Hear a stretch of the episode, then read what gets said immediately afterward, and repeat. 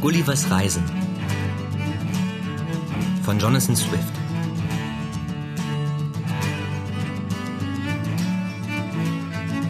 Reise nach Brobdingnag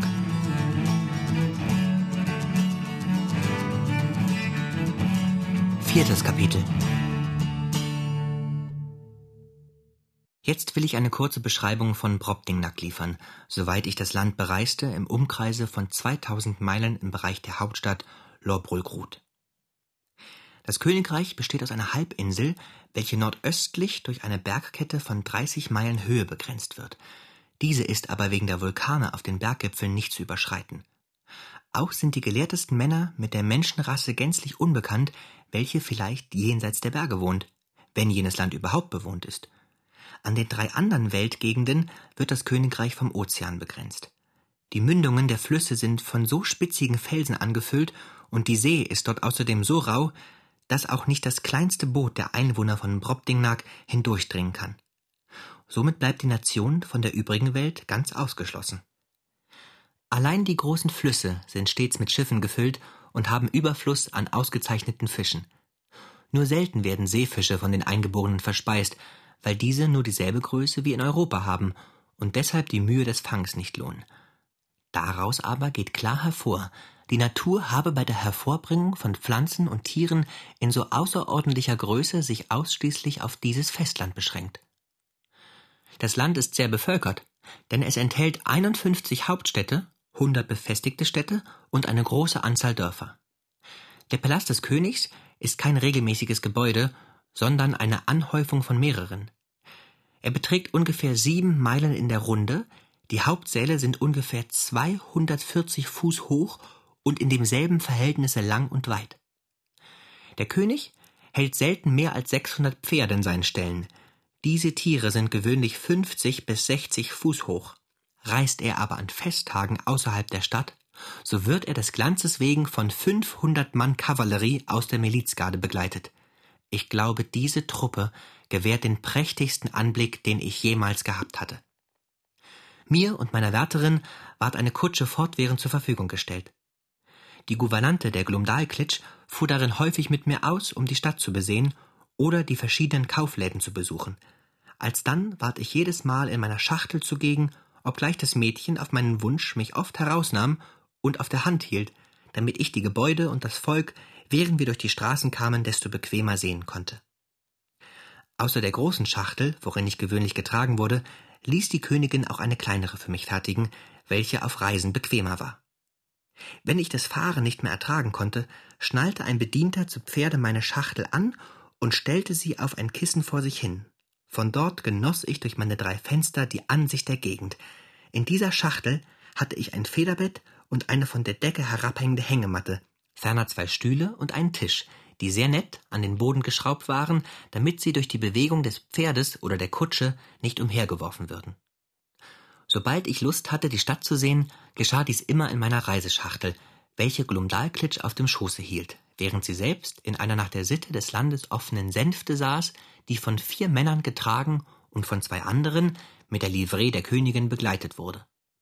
Das Volk, welches oft von mir gehört hatte, pflegte sich um die Sänfte zu drängen, und das Mädchen war alsdann so artig, die Sänftenträger halten zu lassen und mich auf ihre Hand zu nehmen, damit ich desto besser gesehen werden könne.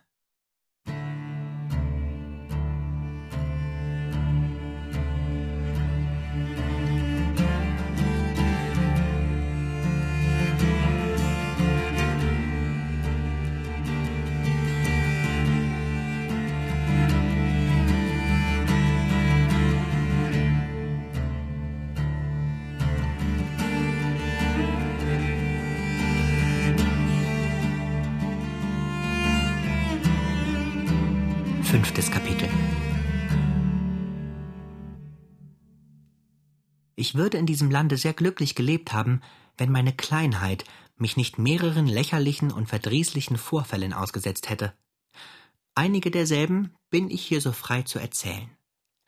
Glumdalklitsch trug mich oft in meiner kleineren Schachtel zum Hofgarten und pflegte mich herauszunehmen, mich in der Hand zu halten oder mich auf den Boden zu setzen, damit ich umherginge. Wie ich mich erinnere, folgte uns der Zwerg ehe er die Königin verließ, eines Tages in den Garten. Meine Wärterin hatte mich auf den Boden gesetzt. Ich kam mit ihm neben einem Zwergapfelbaum zusammen, ein Wort, das sich ebenso in unserer Sprache wie in der von Brobdingnag befindet. Somit musste ich notwendig meinen Witz in einer albernen Anspielung auf ihn und den Baum zeigen. Hierauf nahm der boshafte Schelm den Augenblick wahr, wo ich gerade unter dem Baume herging und schüttelte ihn über meinem Kopfe so, dass ein Dutzend Äpfel, jeder so groß wie ein Fass, in der Nähe meiner Ohren herabfiel. Als ich mich nun deshalb bückte, fiel mir ein Apfel auf den Rücken und warf mich mit allen Vieren zu Boden, allein ich wurde nicht beschädigt. An einem andern Tage ließ mich Glumdalklitsch auf einem weichen Rasenplatz, damit ich dort umherwandelte, während sie in einiger Entfernung mit ihrer Erzieherin spazieren ging. Inzwischen fiel ein so furchtbarer Hagelschauer, dass ich durch die Gewalt der Hagelkörner sogleich zu Boden geschlagen wurde. Als ich nun dalag, erhielt ich so furchtbare Püffe auf dem ganzen Leibe, als ob ich mit Bällen beworfen würde. Es gelang jedoch, meinen Anstrengungen, auf allen Vieren fortzukriechen und mich unter einer Thymianstaude zu verbergen. Ich war aber von Kopf bis zu Fuß so mit Beulen bedeckt, dass ich zehn Tage lang nicht ausgehen konnte. Ein gefährliches Abenteuer bestand ich in demselben Garten, als meine kleine Wärterin mich niedergesetzt hatte, und zwar, wie sie glaubte, an einen sicheren Platz. Sie hatte die Schachtel, um der Last des Tragens überhoben zu sein, nicht mitgenommen und ging mit ihrer Erzieherin und einigen Damen ihrer Bekanntschaft in einem anderen Teil des Gartens spazieren.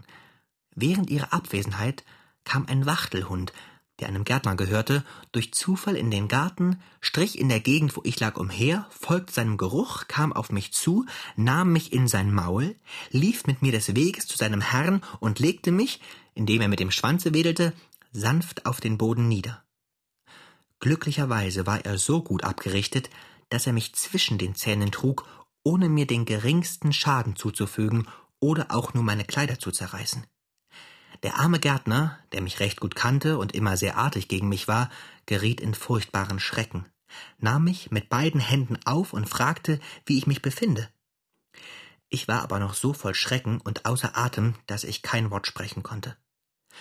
Als ich nach wenigen Minuten wieder zu mir kam, brachte er mich zu meiner kleinen Wärterin, die unterdessen an den Ort zurückgekehrt war, wo sie mich gelassen hatte und in furchtbare Angst geriet, als ich nicht erschien und auf ihren Ruf keine Antwort gab. Sie gab dem Gärtner wegen seines Hundes einen strengen Verweis.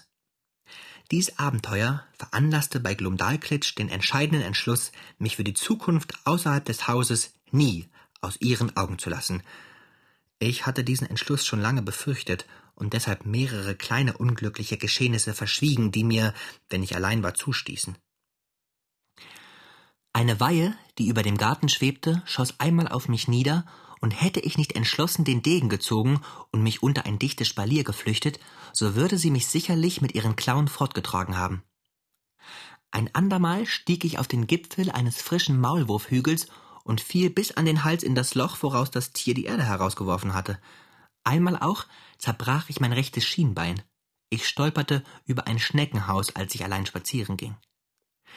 Ich weiß nicht mehr, ob es mir Vergnügen oder Kränkung verursachte, wenn die kleineren Vögel bei diesen einsamen Spaziergängen sich nicht vor mir zu fürchten schienen, sondern bis auf die Länge einer Elle vor mir herumhüpften und Würmer sowie andere Nahrung mit so viel Gleichgültigkeit und Sicherheit suchten, als befände sich kein Geschöpf in ihrer Nähe.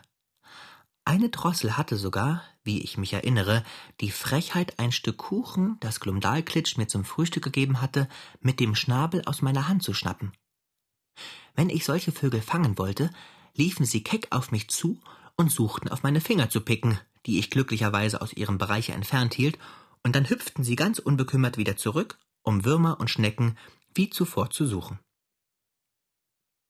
Die Königin welche den Erzählungen meiner Seereisen zuzuhören pflegte und die jede Gelegenheit, mich aufzuheitern benutzte, sobald ich trübsinnig war, fragte mich einst, ob ich Segel und Ruder handhaben könne. Ich erwiderte, mit beiden sei ich sehr wohl vertraut, denn obgleich meine eigentliche Beschäftigung die eines Schiffsarztes sei, so hätte ich doch in der Not sehr oft wie ein gemeiner Matrose arbeiten müssen. Ich könne aber nicht begreifen, wie ich dasselbe in Brobdingnag würde ausführen können, wo das kleinste Bötchen einem unserer Kriegsschiffe ersten Ranges gleichkäme. Auch könne ein Boot, wie ich es brauche, unmöglich auf irgendeinem der hiesigen Flüsse fahren.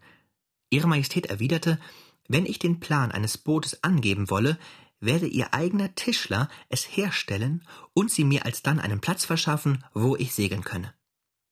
Der Mann war ein geschickter Handwerker und vollendete unter meiner Anleitung in der Zeit von elf Tagen ein Vergnügungsboot nebst Segel und Takelwerk.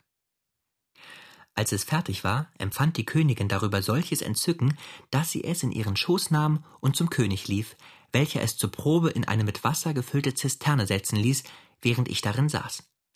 Dort konnte ich aber aus Mangel an Tiefe meine beiden kleinen Ruder nicht handhaben. Die Königin hatte jedoch schon zuvor einen anderen Plan entworfen.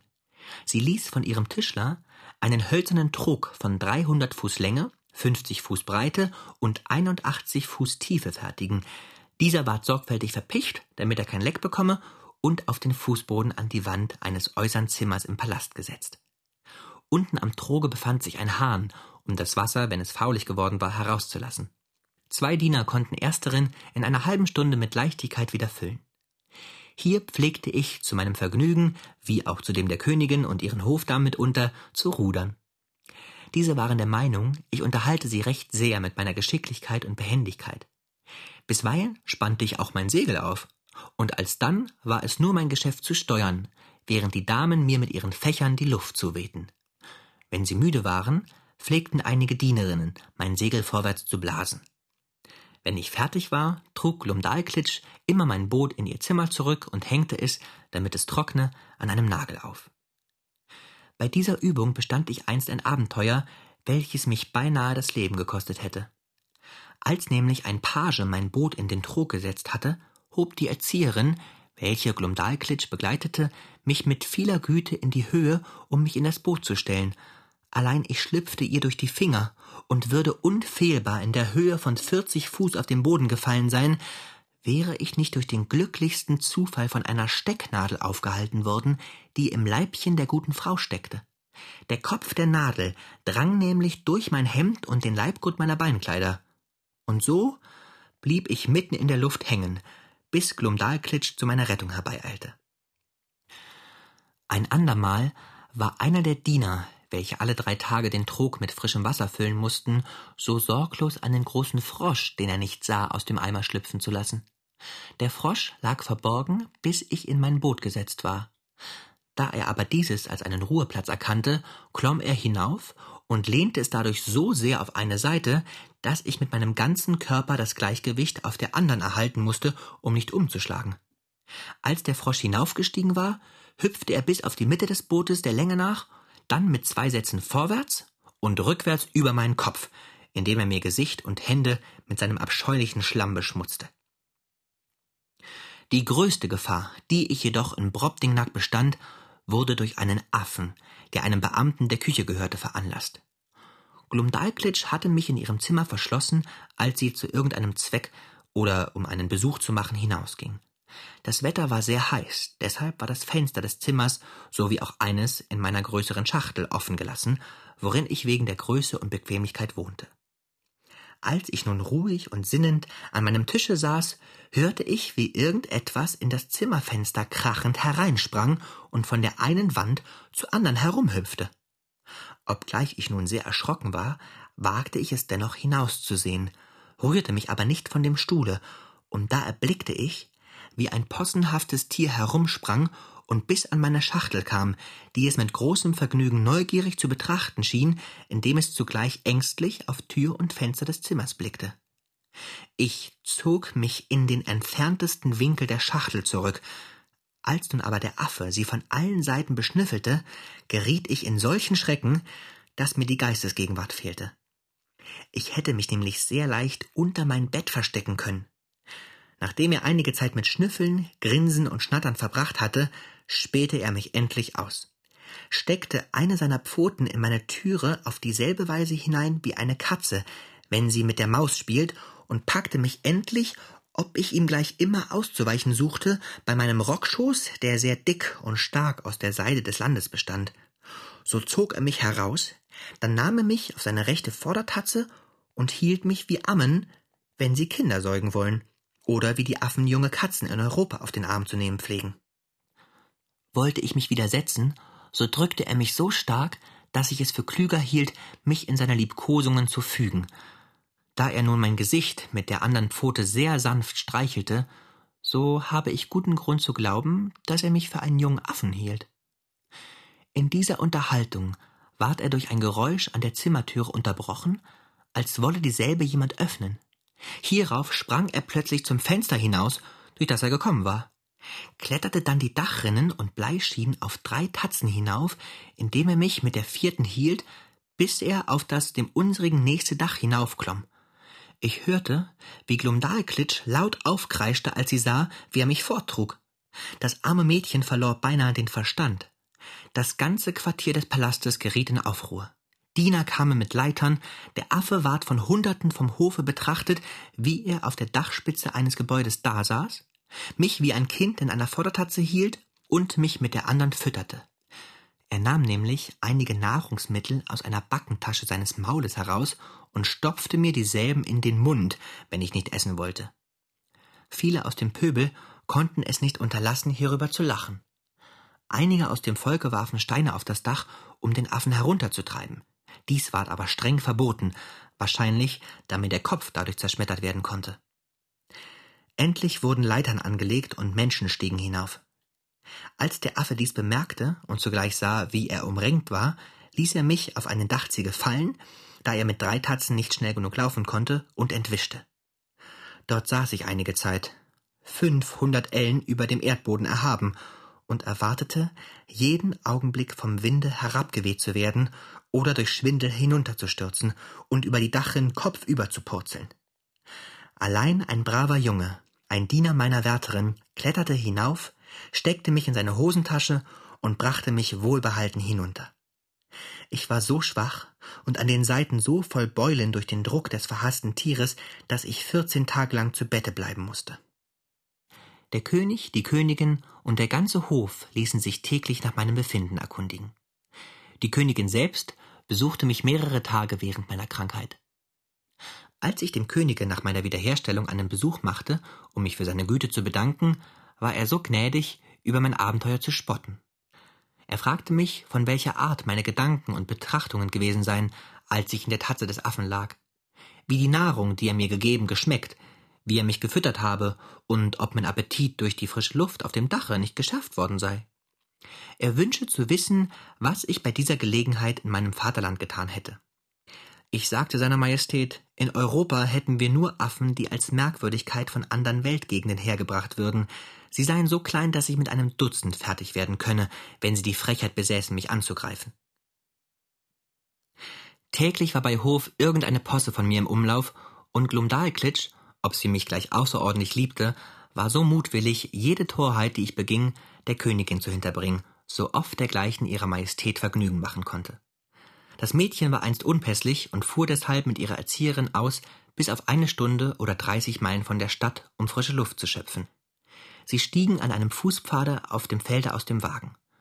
Glumdalklitsch setzte meine Reiseschachtel auf den Boden und ich ging heraus, um ein wenig umherzuspazieren. Auf dem Fußwege lag ein Haufen Kuhdünger, und ich konnte es nicht lassen, meine Behendigkeit durch einen Versuch darüber wegzuspringen den Damen zu zeigen. Ich nahm einen Anlauf, sprang aber unglücklicherweise zu kurz und fiel gerade in die Mitte bis über meine Knie hinein. Mit einiger Schwierigkeit watete ich wieder heraus und ein Bedienter musste mich mit einem Handtuche abwischen, denn ich war furchtbar beschmiert. Meine Wärterin schloss mich in meine Schachtel, bis wir wieder nach Hause kehrten. Die Königin aber erfuhr den Vorgang in kurzem, und der Bediente verbreitete ihn bei dem ganzen Hofe so, dass die heitere Laune desselben mehrere Tage lang ausschließlich auf meine Kosten fortdauerte.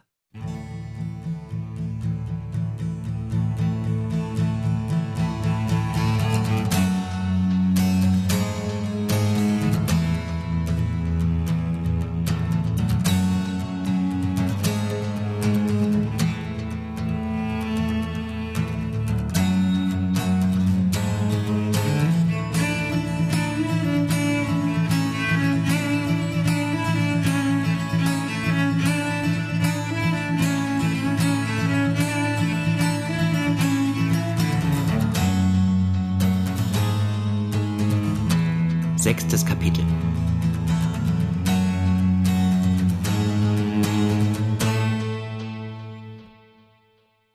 Ich pflegte einmal oder zweimal wöchentlich, mich beim Morgenempfang des Königs einzufinden und hatte ihn schon öfter unter den Händen des Barbiers gesehen. Ein Anblick, der mir zuerst wirklich im höchsten Grade furchtbar war, denn das Rasiermesser war noch zweimal so lang als eine gewöhnliche Sense. Einmal vermochte ich es, über den Barbier dass er mir etwas von dem abrasierten Seifenschaum gab, woraus ich vierzig oder fünfzig der stärksten Haarstumpfe hervorsuchte. Alsdann nahm ich ein Stück feinen Holzes und schnitt dies wie den Rücken eines Kammes zu und machte, so gut es ging, kleine Löcher mit einer Nadel, die mir Glumdalklitsch gegeben, hinein. In diese nun steckte ich die Bartstumpfe mit solcher Kunst, indem ich sie mit meinem Messer an der Spitze abschabte und schräg zuspitzte, dass ich einen ziemlich erträglichen Kamm zustande brachte. Dies Werkzeug kam mir sehr zu Nutzen, denn der meinige war an den Spitzen bereits so zerbrochen, dass ich ihn beinahe nicht mehr gebrauchen konnte. Auch kannte ich keinen so feinen und geschickten Künstler im ganzen Lande, dass derselbe imstande gewesen wäre, mir einen neuen zu verfertigen. Dies erinnert mich an ein Vergnügen, worin ich manche Mußestunde verbracht habe. Ich bat die Kammerfrau der Königin, mir die ausgekämmten Haare ihrer Majestät aufzubewahren und erlangte so allmählich eine ziemliche Masse derselben. Alsdann hielt ich eine Beratung mit meinem Freunde dem Schreiner, der eine allgemeine Bestellung für alle meine kleinen Möbel erhalten hatte, und gab ihm den Auftrag, zwei Armstühle, nicht größer wie diejenigen, die in meiner Schachtel standen, zu verfertigen und kleine Löcher mit einer feinen Ahle in die Stellen hineinzubohren, die ich ihm als Lehne und Sitz bezeichnete. In diese Löcher befestigte ich die stärksten Haare, die ich heraussuchen konnte, und flocht sie dann nach Art der Armstühle in England. Als sie fertig waren, schenkte ich sie ihrer Majestät, die sie im Kabinett aufbewahrte und als Merkwürdigkeiten zeigte. Sie erregten auch wirklich das Erstaunen aller, die sie erblickten. Da ich nun viel Genie zum mechanischen Arbeiten besitze, verfertigte ich gleicherweise aus diesen Haaren eine niedliche kleine Börse von fünf Fuß Länge mit dem Namen ihrer Majestät in goldenen Buchstaben und schenkte dieselbe meiner Wärterin mit Einwilligung der Königin. Um die Wahrheit zu gestehen, so diente diese mehr zur Schau als zum Gebrauch, denn sie war nicht stark genug, das Gewicht der größeren Münzen zu tragen, und deshalb verwahrte Glumdalklitsch hierin nichts als kleines Spielwerk, wie es Kinder gern zu haben pflegen. Der König war ein Freund der Musik und ließ häufige Konzerte bei Hofe halten. Man brachte mich bisweilen auch dorthin und setzte meine Schachtel auf einen Tisch des Konzertsaals. Allein der Lärm war so furchtbar, dass ich kaum die Melodien unterscheiden konnte.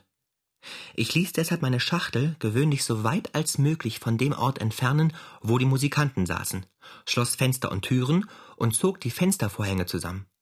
Alsdann fand ich, dass die Musik durchaus nicht unangenehm sei. In meiner Jugend hatte ich ein wenig das Klavierspielen erlernt. Glumdalklitsch hatte ein solches Instrument in ihrem Zimmer und zweimal wöchentlich kam ein Musiklehrer zu ihr. Ich nenne das Instrument ein Klavier, weil es einige Ähnlichkeit mit demselben hatte und weil es in derselben Art gespielt wird. Da hatte ich nun den Einfall, den König und die Königin mit einem englischen Liede auf diesem Instrumente zu unterhalten. Dies war aber außerordentlich schwierig, denn das Klavier war beinahe 60 Fuß lang und jede Taste einen Fuß breit, so dass ich mit ausgedehnten Armen nicht über fünf Tasten greifen konnte. Auch das Herunterdrücken derselben erforderte einen starken Schlag meiner Faust, so dass die Arbeit zu groß und erfolglos war. Somit erfand ich eine neue Spielmethode. Ich verfertigte zwei runde Stäbe von der Größe gewöhnlicher Ruten, die an einem Ende dicker wie am anderen waren. Das dickere Ende überzog ich aber mit Mausefell, damit ich durch das Klopfen die Spitzen der Tasten nicht beschädigte und den Schall nicht unterbreche. Vor dem Klavier ward ungefähr vier Fuß unter den Tasten eine Bank hingestellt und ich wurde auf die Bank gesetzt. Ich lief auf derselben mit meinen zwei Stäben den Raum der Tasten entlang so schnell als möglich, schlug die passenden Tasten und spielte so einen englischen Hopser zum großen Vergnügen beider Majestäten.